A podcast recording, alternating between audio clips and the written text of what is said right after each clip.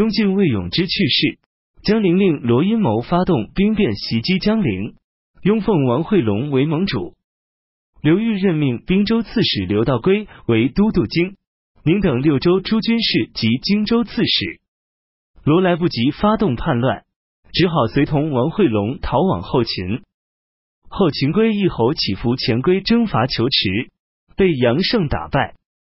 西凉宫里与长史张商议，把都城迁往酒泉，用来对北凉国举群蒙逊施加威胁与压力。于是任命张体顺为健康太守，镇守越冠；任命宋由为敦煌护军，和他的儿子敦煌太守宋让一起镇守敦煌。于是把都城迁到酒泉。李写下一首手谕，告诫他的几个儿子，认为从事政务的人应当对奖赏或惩罚非常谨慎，万万不能任凭自己的爱憎随意而为，接近忠直正派的人。疏远奸佞阿谀的小人，不让自己左右亲近的人暗地里操纵权力，作威作福。别人毁谤或者赞誉你的时候，应当仔细斟酌，辨别是真是假，听取讼诉，判定案情，一定要和颜悦色的按规章情理仔细处置，千万不要事先推测对方心怀奸诈，主观臆断，轻易的发脾气。要尽量争取多听别人的意见，不要自己独断专行。我主持政事五年来，虽然不能说是百姓得到了很好的休息安抚，但是我尽量的宽容别人的错误，掩饰别人的缺点，所以才使早上还是对手、仇人的人，到晚上便可能成为知心朋友。大体上没有什么对不起那些新知旧有的地方，因为我处事公平。胸怀坦荡，没有偏差，一点也不许因私意有所变更。这样做，从眼前的利益来考虑，好像是要受到些损失，但是时间一久，才能看出好处来。也只有这样，在前人的面前，我才可说是无愧的。十二月后，燕王慕容熙进攻契丹。二年丙午，公元四百零六年春季正月。甲申初八，北魏国主拓跋来到柴山宫，并下令每个州设置三个刺史，每个郡设置三个太守，每个县设置三个令长。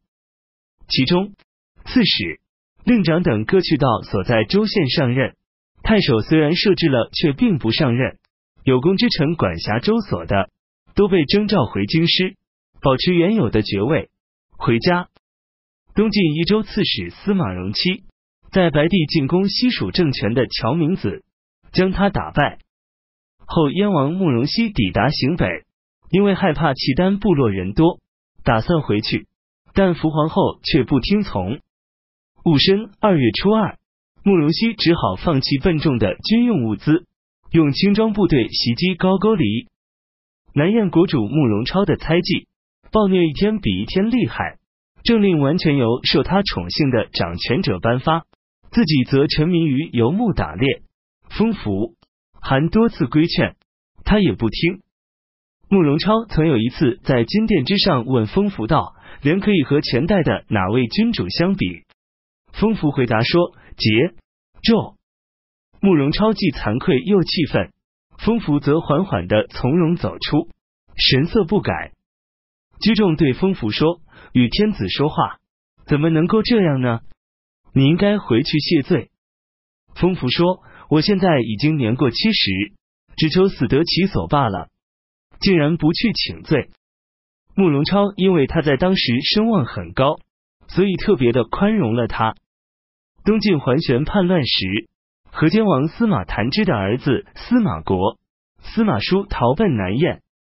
二月甲戌二十八日。司马国等人攻陷益阳后，燕军走了三千多里，兵士和马匹因疲惫寒冷，一路不断有死掉的。他们进攻高句丽木底城，没有攻克，只好回去。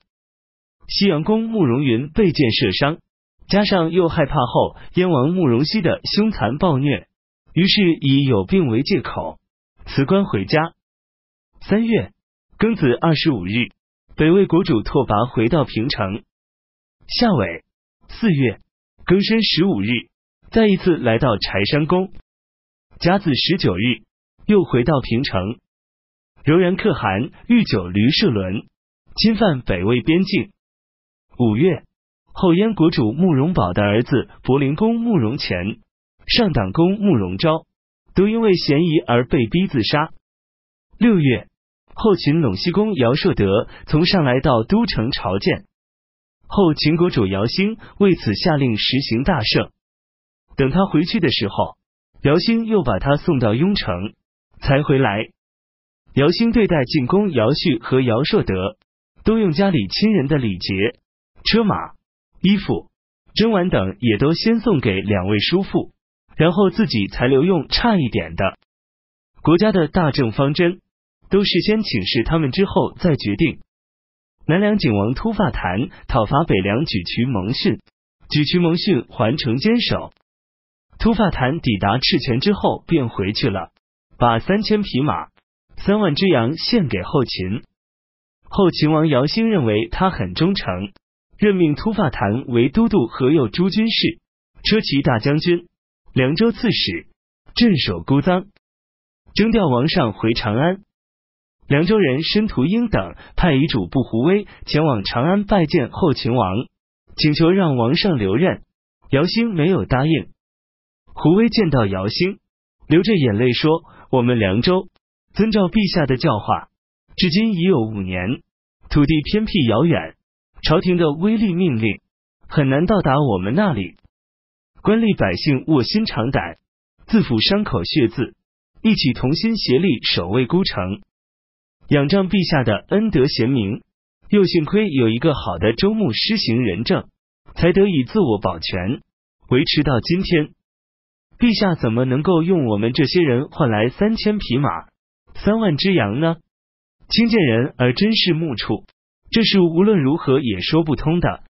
如果说国家军队需要马匹，只要上书下一道公文就是了。我们凉州三千多户百姓，每户捐献一匹马，早晨下令，傍晚便办完了，又有什么困难的呢？过去汉武帝用尽天下所有的财力，开辟河西的疆土，从此斩断了匈奴的右臂。现在陛下无缘无故的放弃了五郡土地上忠良的高华之族，用来资助残暴的狄鲁，这哪里只是我们一州的官民坠陷于生灵涂炭的深渊？恐怕这也正是我们国家将来的忧患。姚兴对此非常后悔，派宜西平人车普飞马前去阻止王上，又派使节通知突发坛，正赶上突发坛已经率部骑兵三万人驻扎在武建。车普先把诏令的内容告诉给了他，突发坛于是马上催促王上回去。王上从青阳门出城，突发坛便入凉风门进了城。